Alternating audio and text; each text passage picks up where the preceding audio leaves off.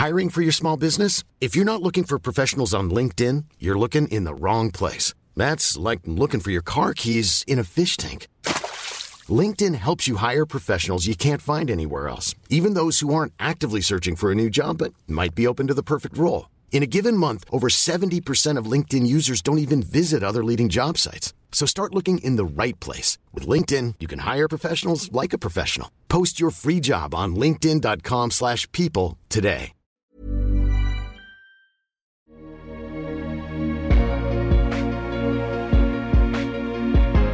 Langosta Literaria.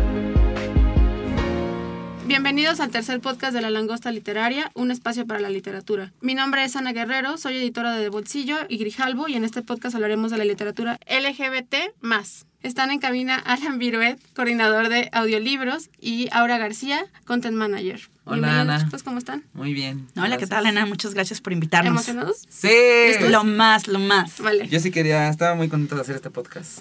Justo acabamos de, o estamos dejando junio, que fue un mes muy importante para todo el tema de dar visibilidad al movimiento LGBT. Y bueno, sin duda hay cada vez como más marcas y cada vez más eh, empresas que se suman como al movimiento de dar visibilidad y dar un espacio, ¿no? Eh, a, a estas audiencias, Claro. sobre todo, ¿no? Que habían estado mucho tiempo invisibilizadas y que cada vez tienen, eh, o más bien estamos reconociendo que tienen un poder adquisitivo importante y como un papel cultural eh, preeminente. Y bueno, si hay un producto que tiene justo ese papel y que puede darnos como un espectro amplio de, pues, esas historias que habían estado mucho tiempo silenciadas, pues es justamente lo que sucede en los libros, ¿no?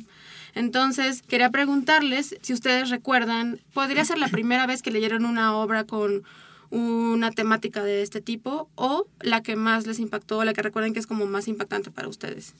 Para mí es importante este podcast, justo porque, como bien dices, ¿no? Está empezando el anuncio de la, eh, bueno, el, el asunto de la visibilidad. Y creo que es importante ver cómo eh, se retrata la, la homosexualidad y sus variantes, ¿no? En, en todo. Yo recuerdo la primera vez que vi una pareja de, de hombres representada y fue en una película de James Bond. Eh, no me acuerdo cuál fue, si fue esta de, este, para Rusia con amor o algo así, pero eran dos hombres al final, o sea, como que explota algo y se ve como dos hombres se dan la mano y ahí suena la música tan tan, ¿no? Entonces, eh, y creo que debe ser lo mismo con la literatura. Y yo, por ejemplo, eh, para discutir hoy traje Orlando eh, de Virginia Woolf, que es un clásico, ¿no? Bueno, Alan, en cuanto a ti, eh, ¿cuál es, no sé, la obra que, no sé si es la primera o la que más te haya impactado, que tú recuerdes? La primera que leí es un libro juvenil que se llama Boy Meets Boy de David Levitan. Lo leí porque me llamó mucho la atención. La portada es muy colores pasteles. Entonces dije, a ver, lo voy a leer. La leí y la sinopsis me llamó la atención. Realmente es un libro súper ligerito que te habla del chico que es perfecto, que lo tiene todo, que su familia sabe que es gay, que lo apoya, que su mejor amigo es eh, una drag queen en, en su escuela. Se supone que él vive en un mundo donde la homosexualidad no es tan mal vista, ¿no? Y tiene a su mejor amigo que su familia no lo apoya, que, que sea gay. Pero aquí habla como del primer amor gay que tienes y cómo vives todo ese proceso de enamorarte de alguien. El, el personaje conoce a un chico en un, en un puesto de, de películas y desde ahí se enamoran los dos. Y te habla, de verdad, toda la historia es como todo de color de rosas, ¿no? Pero en la- obviamente en la historia pasa algo que se separan y ahí es la lucha también de recuperar ese primer amor y tu verdadero amor, ¿no? Entonces, esa me gustó mucho porque pues, es como todo lo- que quiere una persona, ¿no? Ser feliz y encontrar el amor de su vida. Claro, y es muy extraño que esas historias, justo porque la gente homosexual también se enamora, ¿no? Claro. O sea, es como, es es una cosa muy obvia, pero es increíble que no haya suficientes historias que lo, que lo retraten, ¿no? De una manera normal Sí. y, o sea, como que todos podamos procesar sin que haya como un escándalo al respecto. Bueno, en este caso también quería preguntarles si eh, hay alguna historia en particular que les gustaría recomendar a nuestros seguidores de la langosta. Eh, no sé, ahora si quieres tú, un libro que te gustaría mucho que la gente tiene que leer, sí o sí. Eh, pues yo recomendaría eh, Orlando. de Virginia Woolf. Recordemos, Orlando es un libro que escapa a la censura porque en aquel momento, bueno, cuando Virginia Woolf lo escribe, la homosexualidad era llamada inversión. ¿No? Entonces, en la época incluso salió otro libro eh, que aludía a temáticas lésbicas que se llama The Well of Loneliness, ¿no? De esta chica Radcliffe Hall, que si ustedes buscan estas fotos, pues es una chica que le encantaba vestirse de, de hombre, tenía un bulldog francés y pues la verdad no era muy agraciada, ¿no? La obra, de hecho, eh, no escapa a la censura, eh, ella es enjuiciada y Virginia Woolf sale como a defenderla. No, no la calidad de su obra, porque hay que decir las cosas era mala, pero Virginia sí dice, bueno, pues hay que, hay, hay que tener este, esta libertad de expresión. Eh, ¿Y por qué Orlando? que es una carta de amor abierta a Vita Sackdeville, eh, su amiga aristócrata y, poeta. ¿Por qué escapa la censura? Pues bueno, porque Woolf aquí lo que hace es este recurso eh, muy conocido seguro en la literatura, de explorar lo prohibido en la fantasía. Entonces, Orlando es este chico aristócrata, eh, favorito de la reina, es como un pajecito, y de pronto lo envían a una misión, se duerme y se convierte en, en mujer. Entonces, este, y ahí, ¿qué está explorando eh, Wolf? Eh, Vita perdió, o sea, su novia, perdió su casa. ¿Por qué? Porque en aquel momento las mujeres no tenían derechos de herencia. Entonces, a Vita le quitan el hogar de la infancia eh, y va un primo. Porque, claro, estamos hablando a principios del siglo XX. Exactamente, ¿no? porque no es hombre. Y entonces, este, Virginia Woolf dice, bueno, aquí Orlando no pierde su casa porque es este hombre, pero más adelante lo hará porque cuando se convierte en mujer tiene que salir a defender este, sus propiedades, consigue ganarlas, pero allí pues qué se está preguntando este Wolf, o sea, qué es obsceno, qué es literatura y sobre todo piensa eh, y cuestiona los roles de género, porque cuando te dice Orlando se despierta y ya es mujer, hay una frase muy bonita que dice, esto cambiaría su futuro. Eh, en inglés la frase es este, their future, pero no su identidad. Y entonces cuando Virginia Woolf usa their future, habla de, cuestiona la singularidad de género de Orlando. Entonces, ve todo lo que este libro cuestiona. O sea, es de un romance lésbico, pero también habla de roles de género. Este, en algún momento Orlando siente la incomodidad de las ropas eh, femeninas, ¿no? Eh, mientras que, pues, Vita se vestía de hombre porque a veces era más cómodo. Claro. En este sentido creo que se conecta muy bien con otro libro que a mí me gustaría recomendarles, más bien siento que tienen que pasar por él alguna vez, que es justamente El beso de la mujer araña, mm. en donde Manuel Puig, eh, que es un escritor argentino, que relata esta historia sobre dos eh, presos eh, en una cárcel en Argentina. Uno es un preso político que está ahí por, pues, básicamente por hacer la revolución y está sometido a una serie de torturas. Eh, y el otro es un homosexual. Eh, y ambos son hombres muy diferentes, pero que terminan encontrándose, pues, eh, entre otras cosas, por el gusto por el cine. El autor era un fanático reconocido del cine sobre todo del cine clásico y de las femme fatales de uh -huh. los años 40 y 30. Y en este caso, eh, Molina, que es el personaje homosexual que está con Valentín, es, que es el preso político que está ahí, le cuenta estas historias eh, sobre estas mujeres, eh, pues despampanantes y como sensuales y todo. Eh, él está fascinado por los vestidos y sobre todo por como esta representación de lo femenino. Pero el libro va co acompañado de unas notas a pie en donde el autor va intercalando la historia dentro de la cárcel con una teoría sobre la sexualidad fluida de todos, bueno, de todas las personas básicamente, ¿no? Que dice uh -huh. que la sexualidad no es como binaria, no hay como un femenino masculino, sino que generalmente todos nacemos eh, como una especie de espectro que se puede ir moviendo a lo largo de la vida y que eh, pues determina que no, puede que no nos gusten, no estamos eh, atraídos sexualmente por algo de en un determinado momento de nuestra vida, pero eso puede variar, cambiar, claro. ¿no? Es mutable y eh, es algo, digamos, que es natural, ¿no? Incluso desde la infancia, que pareciera como que hay como hoy hay un veto de no podemos hablar de esto los niños, por Dios, sí, este, claro. eh, ¿quién piensa en los niños? Entonces, esto viene como desde la terapia psicoanalítica y demás, y del desarrollo infantil y todo, eh, pero es muy interesante eh, justo ese planteamiento. Yo recuerdo que esa fue el, probablemente la primera novela de lees? temática gay que leí así. Pero además, justo lo que hace Puig es que no, o sea, él maneja mucho el silencio literario. Uh -huh. O sea, él no, no te dice explícitamente qué está sucediendo dentro de la prisión, porque obviamente el aislamiento, la soledad, este, la desesperanza, la tortura, lleva a que poco a poco estos dos personajes se van encontrando y de alguna manera desarrollen una relación física, pero no te lo dice explícitamente, ¿no? Y eso habla mucho acerca también de, eh, bueno, él era homosexual y entonces justo eh, tenía que luchar contra la censura y todo eso eh, tenía que estar como no dicho, pero presente en o sea, entre líneas, ¿no? Eh, muchas veces es justo con lo que tienen que trabajar muchos autores homosexuales, ¿no? Este, el no poder decir las cosas explícitamente y tener que disfrazarlas siempre de otra cosa. Y fíjate, y también me quiero seguir en esa misma línea. Yo leí un libro que se llama El beso de... El corazón de la bestia. La autora se llama Bree Spangler. El protagonista se llama Dylan y es un chavo de prepa, mide casi dos metros de, altura, que está súper velludo, entonces le hacen bullying, este, nadie le quiere hablar, las chicas obviamente no se le acercan. Tiene un accidente él en su casa, lo mandan a una terapia y en esta terapia se enamora así de una chica que se llama Jamie, la ve y para él es de, wow, qué, qué chica tan hermosa. Salen de ahí, se empiezan a tratar, a conocer pero Jamie tenía un secreto, que realmente no era un secreto porque ella dijo que era trans en esa terapia. Pero Dylan nunca escuchó eso. Entonces cuando él se entera y él la presenta con sus amigos y todos le dicen como, oye, ¿qué no sabes que es trans? Para él fue un shock de, también de, esta parte de aceptación, ¿no? De aceptar que estaba enamorado de una persona trans.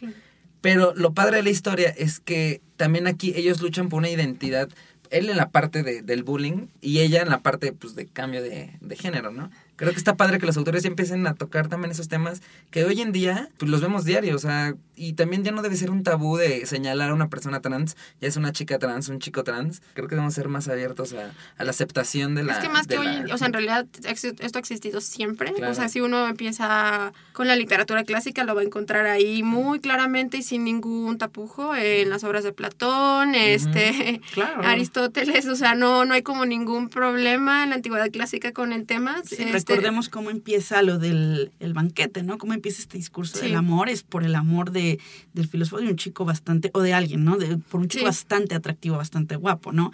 Y claro, este, este, esta cosa que no ponen en la película de Brad Pitt, de, pues en realidad el tema de Patroclo era otro. Claro, claro.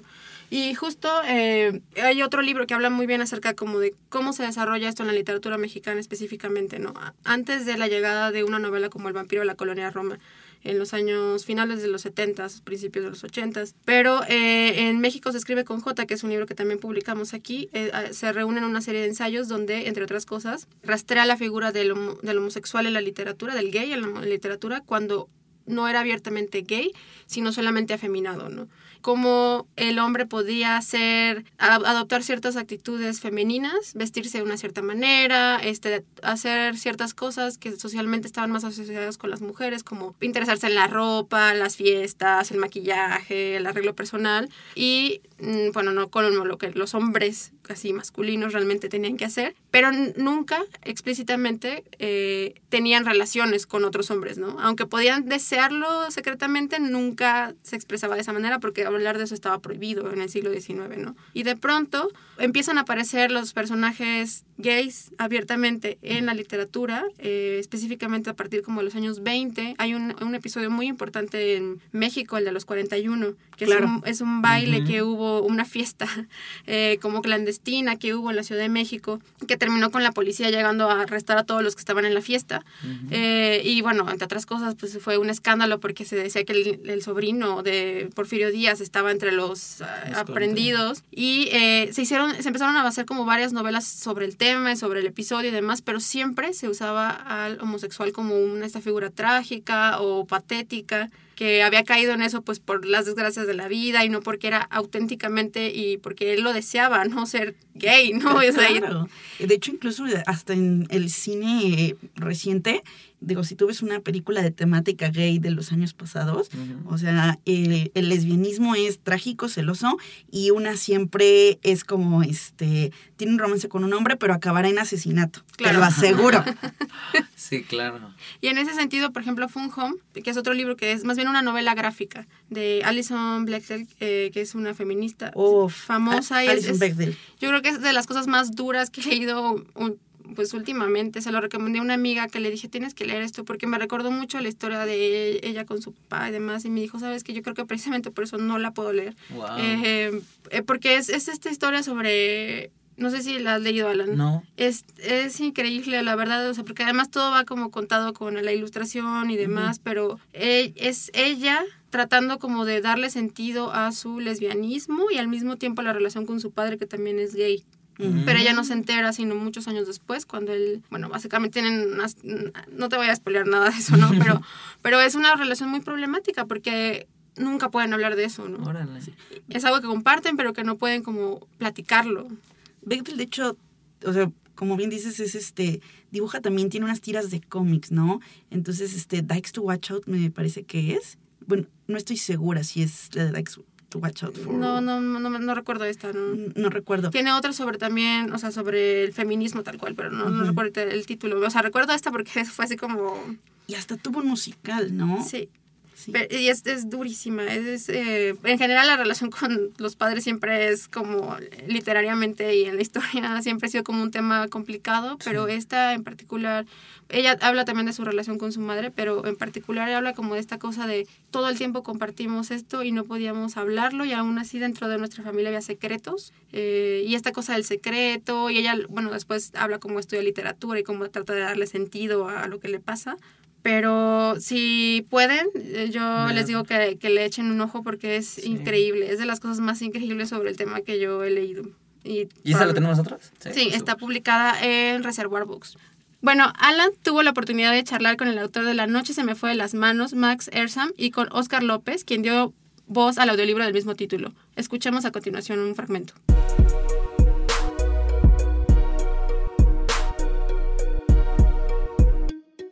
Mi nombre es Alan Viruet y hoy tengo un invitado. Antes de entrar a la grabación le decía que me encantó mucho la novela. Me siento muy feliz hasta de estar con él y de entrevistarlo. Tenemos al autor de La noche se nos fue de las manos, a Max Ersam. Y también tenemos otro invitado que es Oscar López. Así es. Él es el narrador del audiolibro de, de Max. Este, pues bienvenidos. Muchísimas Muchas gracias. Y Y qué buen, a- qué buen trabajo es Oscar, por cierto. ¿no? Sí. No, hombre, gracias. Me no, encantó. También él cómo está escrito ayuda muchísimo a la interpretación. Muchísimas Sí, sí, gracias. Sí, claro. Hay que empezar un poco platicando de qué va la novela. Claro, es, es una historia de amor entre dos hombres. El narrador de la novela, eh, que narra en primera persona, es un hispano, probablemente mexicano, aunque nunca se aclara en la novela, que está viviendo en Estados Unidos y durante un viaje en la ciudad de San Francisco, pero durante un viaje que hace a Chicago, está en un Starbucks esperando un amigo y pasa un gringo y a través de un, de un vidrio hay una mirada y, de esta mirada surge un amor increíblemente fogoso, ¿no? Desde la perspectiva de uno de los personajes, la mirada tiene que ver eh, o tiene, lleva por detrás el destino que los está empujando a que estén juntos, la perspectiva del narrador que es mucho más práctica eh, no tiene que ver con el destino, es más fortuito, pero lo que es indiscutible es que hay una atracción física gigantesca desde el instante que se conocen y comienzan una relación pasional con una atracción física que los lleva a tener eh, a enamorarse profundamente uno del otro. Al principio eh, la atracción física es lo que los mantiene unidos y entonces en la novela la descripción del sexo es bastante explícita, Explícita, sí. explícita y yo espero que cachonda.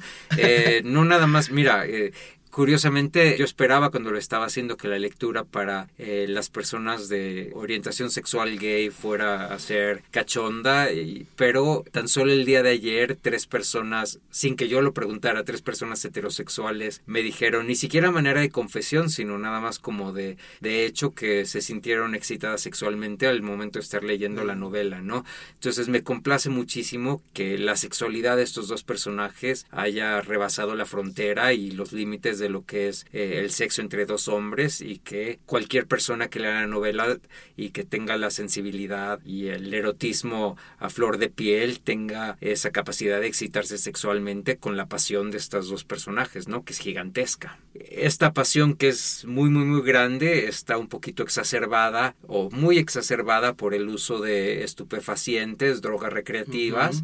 Que los ayuda a vivir en un mundo que no tiene consecuencias o aparentemente no tiene consecuencias durante un periodo relativamente largo en las relaciones. Este tipo de relaciones tan tan tan fogosas en la vida real no suelen durar mucho tiempo, se suelen apagar relativamente rápido, pero el uso de estupefacientes le ayuda a uno a pensar que el mundo en el mundo no hay consecuencias, no hay futuro, eh, no hay pasado y, y entonces nos llevan a vivir en el presente y podemos vivir dentro de esta atracción física sin que eh, los elementos externos irrumpan en nuestro presente. Pero las consecuencias sí existen, lo único es que no las estamos viendo y eventualmente el pasado va a irrumpir y el futuro va a irrumpir y entonces las, las eh, grietas en las relaciones comienzan a hacerse evidentes y es lo que sucede en esta relación, ¿no? Eventualmente se ve que este amor profundo que sienten los dos personajes uno por el otro no es suficiente para que los personajes permanezcan unidos.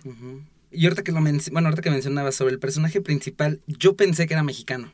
Esa fue mi idea. Porque durante la novela hay como varias groserías que son como muy mexicanas. Entonces, yo por eso me, me, me, guié como que pensé que el personaje era mexicano. Pero ahorita que lo comentas, no lo menciona. Nunca lo menciona. Hay alguna, hay referencias a México, le, le preguntan acerca de la comida mexicana, eh, ya se menciona de su patria y, y, creo que menciona que su hermana se casó en el Distrito Federal, pero él nunca dice soy mexicano. Y de hecho, nunca dice su nombre. Nunca dice su nombre. Novela no. sabemos cómo se llama el personaje principal. No, tiene nombre y tiene, tiene que ver un poco con, está relacionado con el uso de la primera persona, tiene que ver un poco con la invitación al lector a darle su propio nombre y el uso de la primera persona para mí también era para hacer un poquito más íntima la novela, para que el lector participara casi de una manera voyeurista, para que estuviera más presente, incluso dentro de la recámara mientras ellos están cogiendo, para que el lector estuviera ahí presente con ellos, viendo las partes físicas que estoy describiendo en la novela o que el narrador está describiendo. Tampoco lo describo muy a detalle, a diferencia de Nate, eh, con quien sí paso bastante tiempo porque el narrador le gusta describir sus partes físicas, ¿no? Con mucho detalle como hacemos, como hace uno cuando está enamorado de una persona, ¿no? Oye, Max, ¿y te identificas con alguno de estos dos personajes? Definitivamente el narrador no soy yo, pero... aclarando. Aclarando, no soy yo, la historia no es mía, no es una historia autobiográfica, pero eh, tenemos mucho en común el narrador y yo. Eh, yo fui editor de libros de texto. Eh, el narrador y yo nos parecemos en muchas cosas en, en algunas cosas es mucho mejor que yo, en otras cosas es mucho peor pero sí tenemos muchas cosas como tiene mucho mejor cuerpo que yo, digamos el narrador, tiene más músculos que yo, este, yo ya estoy rayando los 50 y este cuate tiene, digamos, un, un abdomen que yo imagino maravilloso, que, yo nunca he alcanzado en la vida, pero, eh, pero aparte de eso tiene unas virtudes que ya quisiera yo tener y unos defectos que afortunadamente yo no tengo, pero muchas de sus sensibilidades, de sus miedos, de sus preocupaciones, preocupaciones y muchos elementos tomados de su infancia se los regalé yo de la mía. Sobre todo eso, los elementos de su infancia y, y muchas de sus anécdotas se los regalé yo de la mía. Fíjate que a mí algo que me gustó en lo personal es lo que mencionas, demostrar que hay, o sea, puede haber amor entre dos hombres. Y es un, por ejemplo, al principio, el amor a primera vista. ¿Tú crees en el amor a primera vista? ¿Te ha pasado? No creo que sea amor a primera vista, no, creo, no creo que sea amor en, en, el sentido más estricto, ¿no? Yo creo que el amor se, se toma un poquito más de cultivo, pero creo, creo en esa capacidad de pasión tan, tan, tan eh, sobrecogedora que eclipsa eh, por completo el entendimiento y nos hace creer que verdaderamente estamos enamorados, nos hace convencernos de que estamos completamente enamorados. Y si eh, el, el, entendimiento nos, no, nos dice que esto es imposible, que el amor toma más tiempo y racionalmente sabemos que ese es el caso, igual nos vale madres, echamos todo el entendimiento por la ventana y estamos dispuestos a apostar la vida por lo que estamos sintiendo en ese instante. Entonces sí creo en esa capacidad de poner eh, todas las apuestas sobre la mesa por una pasión gigantesca que estamos sintiendo. Y a veces la apuesta rinde frutos y eh, muchas veces o la mayoría de las veces la apuesta no es la más inteligente, ¿no? igual que sucede en Las Vegas, este, a veces latinamos, pero rara vez eh, coincide cuando ponemos todas las apuestas por una primera vista, rinde frutos muy grandes, ¿no? Insisto, eh, en esta ocasión es debatible si uno puede creer que rindió frutos o no esta relación, ¿no? Todas las relaciones, tarde o temprano, mueren, ¿no? De una forma u otra. Absolutamente todas las relaciones terminan. Y el chiste es ver si mientras las relaciones duraron, si rindieron frutos o no. Y si esos frutos valieron la, la pena, ¿no? Bueno, y aquí también, como lo comentaba, tenemos a Oscar, que fue el narrador del audiolibro. El libro está narrado en primera persona y como comentábamos, el, nom el personaje no tiene nombre, pero sí tiene un apodo, que es el gato.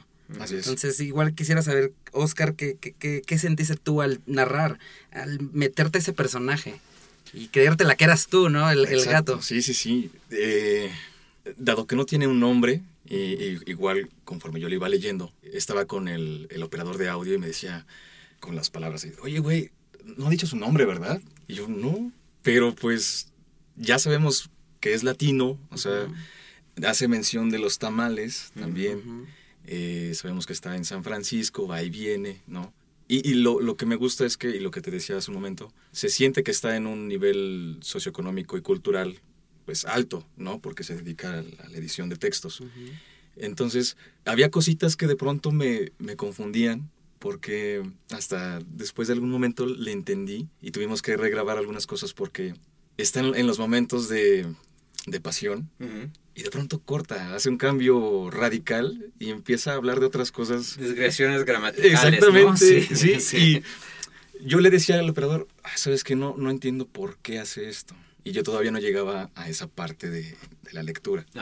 Y este, seguimos, seguimos grabando, pero yo le dije, bueno, esto es, esto como es este, intelectual, pues lo voy a romper. O sea, de venir algo pasional, pues lo voy a romper tantito, porque pues, no, no, no, no creo que sea coherente que lo diga pasionalmente una regla gramatical, ¿no? a menos que a él excite. Entonces, esa fue como que la parte que de pronto me sacó de onda, pero que se me hizo muy interesante y muy... Eh, que fue un gran reto. Te digo, ya después, yo en mi lectura este, personal, llegué a esa parte y dije, ah, ya entendí. Entonces regresamos un poco y le dije, ¿sabes qué? Lo que él tiene es esto, o sea, en su momento de acción, pues de pronto divaga en esas cosas, pues a él le gustan, entonces pues hay que plasmarlo así, ¿no? Y que también que se sienta un poco el corte de, de que para él es algún fetiche o no sé cómo decirlo, pero me gustó mucho me parece una novela muy interesante, situada también en, un, en una época complicada, ¿no? Para Estados Unidos. Sí, es un momento muy específico de la historia, sin spoilársela a nadie. exactamente. Eh, corresponde a un momento muy, muy específico, no solo de, digamos, de la historia gay, sino de, una forma más global de la historia para Estados Unidos. Entonces, digamos, es una vida contemporánea, pero hay algo mucho más específico, ¿no? Sí, para quien ya la haya leído o escuchado, sabrá de qué estamos hablando.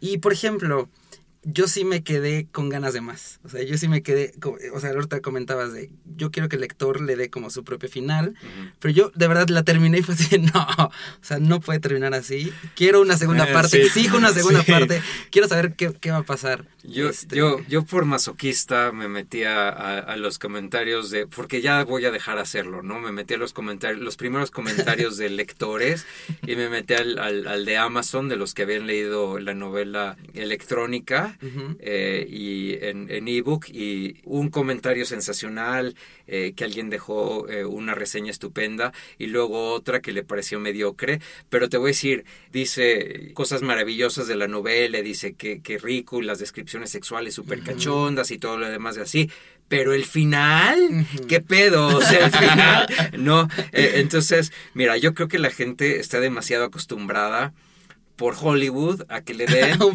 los finales contundentes, a que les den ah, finales digeridos, generalmente que les den finales felices y que salgan del cine y que se vayan a su casa felices y que no que tengan que reflexionar. Y mira, ni, ni la literatura ni la vida real es así, ¿no? Los finales en la vida real no son contundentes. Cuando termina una relación no termina de golpe ni termina con una última palabra, ¿no? Nosotros cortamos y cortar, en teoría cortamos una relación y en teoría cortamos un día específico, pero la relación subsiste varios meses después, con emails, con llamadas, con despertarnos a las 3 de la mañana llorando y dando de gritos, extrañamos a la persona. Así es como terminan las cosas en la vida, nunca es contundente. Entonces, yo no quiero con calzador obligar a que estos personajes terminen de la manera que yo quiero, ¿no? Mejor que los, los lectores decidan cómo es que terminaron estos personajes y qué va a pasar 20 años después, si se reencontraron o no se reencontraron. A mí una novela que me parece eh, maravillosa y luego la película que me parece estupenda también es Llámame por tu nombre, con Me By Your Name, pero con todo lo que gocé, con todo lo que me hizo eh, llorar la novela, un poco me fastidió que te pusieran que estaba pasando 20 años después, porque me pareció un poquito traicionar a los personajes que quisieran insistirte eh, en decirte qué es lo que había sucedido con cada uno en su propia vida, en vez de dejar que el narrador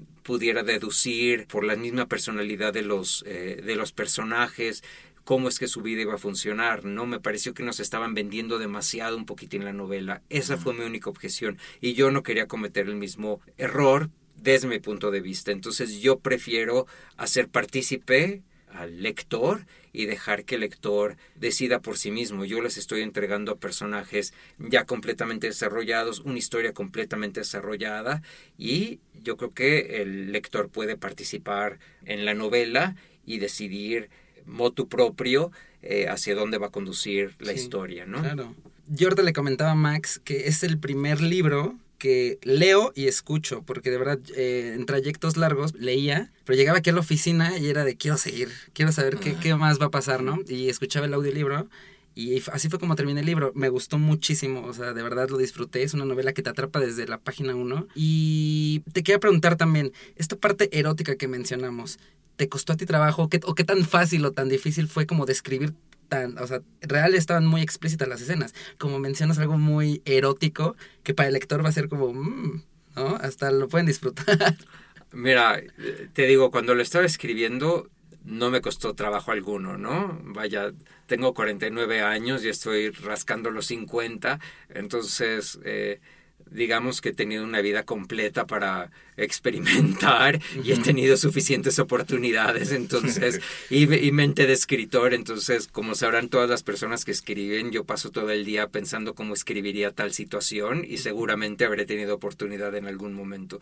Entonces, no me costó trabajo hacerlo. Cuando estoy escribiendo, incluso voy a admitir sin vergüenza alguna que el, uso de los estupefacientes, que esa es otra situación, eh, yo he tenido experiencia personal, entonces pude describir por experiencia personal cuál era el efecto de los estupefacientes y de una manera eh, similar a como sucedió con la descripción del sexo, al momento de estar describiendo el efecto de las drogas o el, o, el, eh, el, experimento del sexo, era casi como si lo estuviera viviendo en el presente, en el mismo presente que el narrador lo está describiendo, ¿no? Es decir, sabes que lo estás haciendo correctamente si en tu cuerpo estás sintiendo el efecto del estupefaciente o el efecto del sexo. Entonces yo mismo sentía esa excitación sexual al momento de estarlo escribiendo. Y así es como sabía que estaba funcionando, ¿no? Sí, y por ejemplo, también sería bueno como aclarar esa parte. También las, las parejas heterosexuales consumen este, estupefacientes para muchas cosas, ¿no? Aquí menciona que ah, iban a, los bares o antros y se metían una pastilla para disfrutar la noche. No solamente la gente gay lo hace, sino también la gente heterosexual. Ya, hay algo chistoso, ¿no? Que, que eh, de la gente un poquito cerrada de la mente cuando hablas de el sexo entre dos hombres, a lo primero que se van al sexo anal, ¿no? Tampoco solo son los hombres los que practican sexo anal. Eh, yo puedo decirles, no por experiencia propia, pero puedo decirles, no, de eso ya hace muchísimo tiempo, eh, pero, pero puedo decirles por experiencia de amigos muy, muy, muy cercanos que las parejas heterosexuales, de hecho, ahorita está muy de moda, el sexo anal también se practica entre ellos, ¿no? Yo espero que, eh, y por lo visto, por los lectores, las cosas que me han dicho, las escenas sexuales causan también excitación no solo entre los lectores gays, sino en cualquier persona que esté dispuesta a experimentar su propia sexualidad. ¿no? Yo me excito en algunas películas donde los actores son eh, heterosexuales o tienen sexo heterosexual, me puedo excitar si, si tengo eh, esa apertura de mente y yo estoy convencido de que lo mismo sucede con, con mi novela, ¿no? este, ¿tú, sí, de hecho yo también. Excelente. Cuando lo estaba grabando. es que sabes que sí, o sea, una cosa es leerlo en silencio, ¿no? En tu mente. Y eso es lo, eso es lo padre, que, la lectura en tu, en tu mente, en tus neuronas, te las remueva, ¿no? Y digas, ah, sí me está gustando, ¿no? Misión cumplida, sí, claro. Pero ya el estarlo, el estarlo leyendo en voz alta es algo diferente, porque, claro, yo estoy dentro de una cabina y, lo estoy interpretando, pero de pronto yo, yo, también me tengo que mover, o sea, me tengo, no, no, no toquetear, pero este, que se escuche ¿no? Que, que está esa intención, que está esa pasión. Entonces de pronto estábamos grabando, yo no escuchaba nada, ¿no? O sea, el operador estaba callado, Y terminaba, eh, llegaba a un punto y entonces se quedaba en silencio. Y después, deja tomar agua tantito. y, sí, y que, que es el que, está ahí en el estudio, sí se quedaba de, órale, están, están fuertes, ¿eh? están intensos. Y sí, también eh, esta onda de, de, las drogas, las estupefacientes, había, hay, algunos que no, no conozco, ah. porque yo no, este, no las consumo. Pero también gracias a él, o sea, el, trabajo en equipo, él me ayudaba también a decir, ah, sabes que este, este te da para arriba. Y, tú también lo describes. Y entonces, pues yo como actor, aunque no lo he vivido, pues tengo que saber cómo este, expresarlo, ¿no? Ahí la lectura me iba llevando bastante bien y, si lo puedo decir, bastante rico también las escenas. Había cosas que sí terminaba sudando porque exigía, o sea, físicamente exigía una y, parte también de la descripción con lo de las drogas era precisamente las personas que nunca las han consumido, pero poderles transmitir exactamente esa sensación de euforia y de, de cachondería que, que, que, es el, que es el efecto de estas drogas específicas, la, la, la tacha o éxtasis, que nunca menciono por nombre, eh, pero mencionar esta, esta sensación de euforia que te produce eh, era lo que quería transmitir, ¿no? indistintamente de que una persona lo hubiera consumido o no, quería que, que se sintiera. Eh, igual que exactamente lo que, lo que mencionas de, este, de la parte sexual, ¿no? No es necesario eh, haber tenido una experiencia homosexual para poder sentir lo que se siente el contacto físico con otra persona, ¿no? Así es. Tan, tan, tan pasional. Ya vamos a terminar el podcast. No sé si quieren agregar algo. Mira, aprovechando que está Oscar aquí sentado, yo la sugerencia para los que decidan consumir la novela en audiobook, cuando lleguen a las partes eróticas de la novela, es eh, con los audífonos puestos, reclinados en la cama, eh, cierren los ojos y dejen que la voz tan cachonda de Oscar los conduzca por las escenas sexuales. Esa es mi máxima recomendación. Lo que pase después se queda en privado. Súper. Exacto.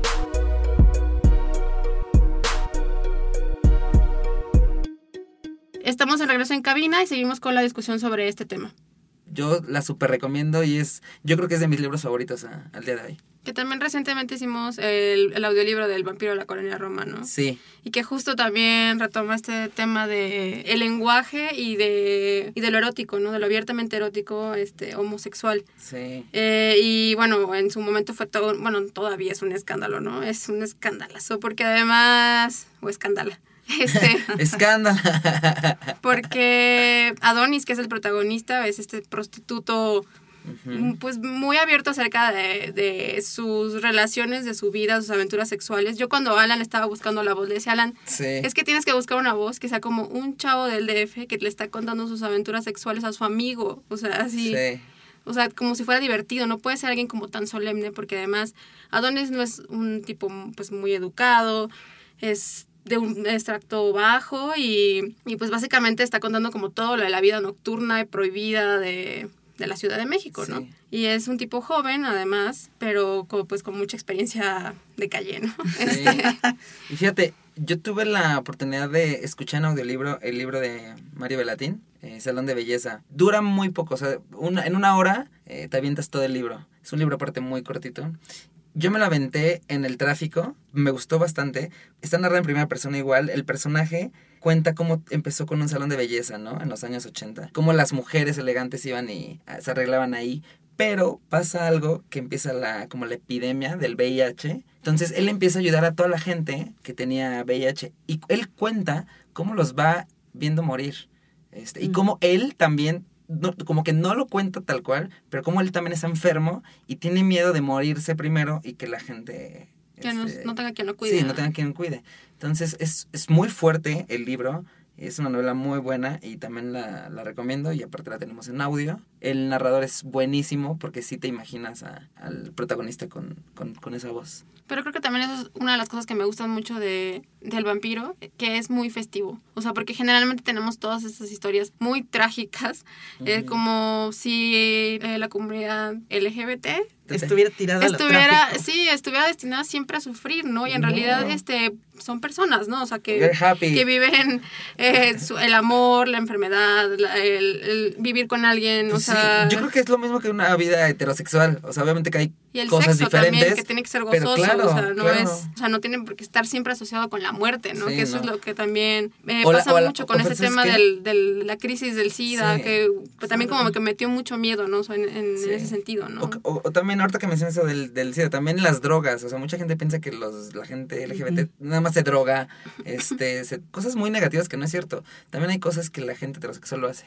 Y es algo que yo también siempre he como luchado en eso, porque no, no está padre que piensen de una comunidad que, no, ¿no? Y lo vimos apenas en la marcha de la Ciudad de México. Yo fui, o sea, he ido dos años anteriores y nunca había visto tanta gente como este año. Y lo padre es, eh, era ver a familias, niños, señoras, parejas este, heterosexuales apoyando. Es súper, súper, súper padre creo que entre más, entre más libros tengamos, o sea, es importante hacer crecer un catálogo eh, sobre el tema y que esté como no clasificado en un anaquel de esto es literatura gay. No. Eh, sino que. Y que, no sea, simplemente... que, no sea exclusiva para la gente gay. Exactamente. que cualquier persona puede leerlos. Me llamaba mucho la atención eh, que subimos una foto de. Bueno, más bien hubo una foto de México se escribe con J en, en Instagram, me parece, y que la gente estaba muy preocupada porque pensaban que era un ensayo sobre si debían decir ellos o ellas o, o, ellas. El lenguaje inclusivo. Ajá, el lenguaje inclusivo y era como de, o sea, toda la gente estaba, no habían leído el libro, pero todos estaban pensando que era sobre eso, ¿no? Porque el libro se llama México se escribe con J, hablando, o sea, haciendo como el guiño de los Jotos, ¿no? Claro. Eh, como ese término despectivo que eh, se apropia, ¿no? Este, en el libro, ¿no? Es como, sí, o sea, se dice como J, ¿no? De, de Jotos, o sea. Y entonces el libro habla acerca como de cómo los Jotos han, eh, em, pues, contribuido al cine, a la cultura visual, a la vida nocturna de la Ciudad de México, eh, hay como distintos ensayos sobre la música popular de Juan Gabriel, o sea... Son un alma creativa. Exacto, como somos, son personas, todos. ¿no? todos, y entonces todos este, contribuyen, o sea, contribuyen a la cultura en general, ¿no? Pero muchas veces pareciera que no no forman parte como del panorama general. Oye, ahorita mencionaste la palabra J o Joto. ¿Sabes de dónde viene esa palabra? No. Sale en 1910, Lecumberri, que era la cárcel de la Ciudad de México, tenía una sección o sea, del abecedario, que era la J, donde ponían a todos los homosexuales. Entonces de ahí nació eh, la palabra J, porque tenían todos los homosexuales. Realmente es algo chistoso de hace muchísimos años ya. O sea, fue por eso. También me gustaría aprovechar la oportunidad para recordar que hay otros títulos. Eh, por ejemplo, Llámame por tu nombre de Andrea Siman, este que es un clásico del género y que de hecho tiene una película increíble, ¿no? Eh, Fruta prohibida y por qué ser feliz cuando puede ser normal de Janet Winterson. También tenemos Carry On de Rainbow Rowell y Se curan rotos, descosidos y deshilachados de Alex Toledo. Y bueno, también aquí como corolario, Tengo que morir todas las noches de Guillermo Sorno, que habla acerca de la vida nocturna de la Ciudad de México, eh, sobre todo como de eh, este boom de los centros nocturnos para la comunidad gay en México que tenían que buscar como espacios específicos donde no fueran pues ni violentados, ni amenazados, ni nada y pudieran como ser ellos mismos en paz. Y bueno, me, me, ha encantado estar con ustedes hoy aquí y solamente me gustaría que para cerrar eh, me dijeran ustedes por qué creen que es importante que no solamente los lectores LGBT plus y más. Eh, lean, lean, más literatura de, eh, de este tipo. No, no, me gustaría decir como este género, porque en realidad, pues es todos los géneros pueden ser, o sea, sobre este tema, ¿no? Pero porque es importante que todos leamos sobre esto, este tipo de libros pues creo que es importante justo por la visibilidad, ¿no? Y por la representación. Finalmente, como veníamos platicando, eh, la comunidad tiene familias, la comunidad es parte de una familia, ¿no? Entonces, este, ocupamos espacios de trabajos y tenemos que dejar atrás esos estereotipos, ¿no? Recordemos que, claro, ¿no? Eh, el amigo joto o el amigo gay que es encantador y que te, te escucha con tu novio, ¿no? O la lesbiana eh, futbolista o basquetbolista, pues son estereotipos que pueden existir, pero que ya no son reales. Entonces tenemos que empezar a concebir la comunidad como personas nada más. Sí, exacto. Y además lo que dice Aura eh, lo que comentas tú, Ana, yo aprovecho también para decirles, a, si les gusta, o seas gay o no seas gay, seas lesbiana, etcétera, que conozcas, por ejemplo, que te o que te acerques a un libro, ya sea de alguno de los que te recomendamos, eh, y si no también, pero que lean, ya sea cualquier otra, otro libro. Yo también creo que es importante que, que sí expandamos el tipo de lecturas que hacemos, porque al final esto nos da, entre más lo veamos representado y entre más eh, veamos a los gays, a las lesbianas, a los transexuales, transvestis, intersexuales, sexualidad fluida, todo este en situaciones de la vida cotidiana, haciendo la compra en el súper, o sea, cuidando a sus hijos, estando con su pareja, envejeciendo con alguien, eh, que son cosas que es la vida al final, eh, se nos va a hacer más sencillo eh, o vamos a tener más referencias acerca de, cómo elevar la discusión en este tema, ¿no? Y que no sea como tan básico como está bien o está mal. ¿No? Eh, está prohibido, no se puede hablar de eso. Bueno, creo que esto nos, nos, ayuda a todos, siempre a tener como una visión crítica mucho más amplia. Pues gracias a todos por escucharnos, eh, gracias a Alan, ahora que estuvieron aquí conmigo, y gracias también a Álvaro Ortiz, Pablo Palomino y a Jacqueline Tavera en la producción.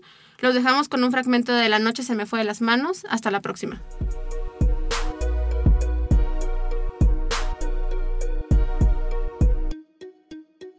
Nate no ha corrido con suerte en su búsqueda de trabajo.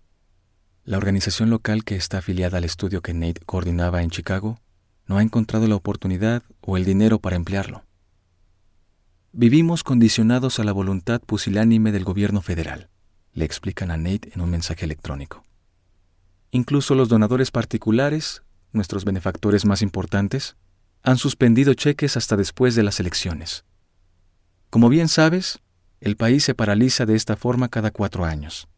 Nadie quiere malquistarse ni con los republicanos ni con los demócratas. Le insisten en que será el primero en recibir una oferta de trabajo en cuanto haya un puesto disponible, pero le aclaran que el proceso puede tomar varias semanas, un año entero quizá. Durante los primeros meses en que vivimos juntos, junio, julio, agosto, al volver del trabajo encuentro a Nate absorto en la computadora en la búsqueda de empleo. Mira, me dice, con un dedo en la pantalla. Este puesto en Oakland está prácticamente diseñado para mí. Es perfecto. Si me hacen una buena oferta de trabajo, te garantizo que tendré empleo en cuestión de una semana.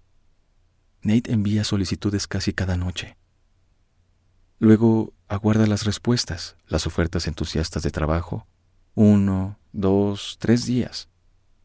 No estoy preocupado. Los trámites son lentos, me explica. Primero tienen que revisar mi solicitud, verificar la información, pasarle los documentos a recursos humanos. En fin, esto toma tiempo. Con el transcurso de las semanas, ambos caemos en cuenta de que no va a llegar la respuesta de Oakland, ni la de Berkeley, ni la de Daly City.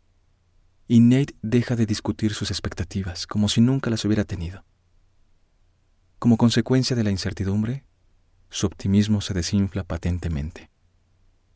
Un día vuelvo a casa del trabajo y encuentro, sobre la mesa de la sala, la botella de lubricante de dos litros y una toalla con múltiples manchas de semen violada. En la televisión, un musculoso negro y otro blanco, vestidos en parte con uniformes de mecánico, cogen sobre la parte trasera de una pick-up. Creo que a esa superficie se le llama, apropiadamente, la cama. Sobre la cama encuentro a Nate dormido, cubierto hasta las orejas con las sábanas. Despiértate, huevón, le digo en español y le sacudo el hombro. Nate abre un ojo, me ve un instante y vuelve a cerrarlo. ¿Pasaste el día completo masturbándote? Le pregunto ahora en inglés. En vez de responder, se cubre la cabeza entera con la sábana. Gruñe. ¿Estás enfermo? No. Estoy cansado. ¿Quieres venir al gimnasio? No. Ve sin mí. Me voy al gimnasio preocupado. Mientras hago ejercicio pienso en formas de alentarlo para que se levante. Quizás sea una buena idea que llame a Abigail y le cuente acerca de las dificultades de Nate para encontrar trabajo. Nate y Abigail hablan por teléfono casi todas las noches, pero tengo la impresión de que Nate disimula con ella su verdadero estado emocional. Al volver a casa encuentro todo limpio, la cama hecha, al novio bañado. Nate prepara la cena en la cocina como cualquier otra noche. Quizá el desánimo de esta tarde no se haya tratado más que de un episodio aislado. No hablamos más del asunto. Un sábado salimos a comprar galletas de chocolate en la tienda que está al lado del cine Castro. Ambos estamos de un humor excelente, en parte por las galletas y en parte porque hace un clima estupendo. Clima de shorts. Bajamos por Castro hasta la calle 18 y doblamos a la izquierda. Nos topamos con el grupo de osos que suele reunirse afuera del Starbucks. Beer Box, le dicen a este local a todas horas del día, pero sobre todo los sábados soleados. Los osos son homosexuales cuyo gregarismo está basado en el orgullo, o al menos desvergüenza, que les causa su sobrepeso y la abundancia de vello en sus cuerpos. Vello en la cara, en los hombros, en las barrigas cerveceras. Su aspecto es rudo, amenazador, pero al hablar se delatan como damas. Langosta Literaria Búscanos en nuestras redes sociales, Twitter, arroba langosta-lit, Instagram y Facebook, Langosta Literaria, y en YouTube, Me Gusta Leer México.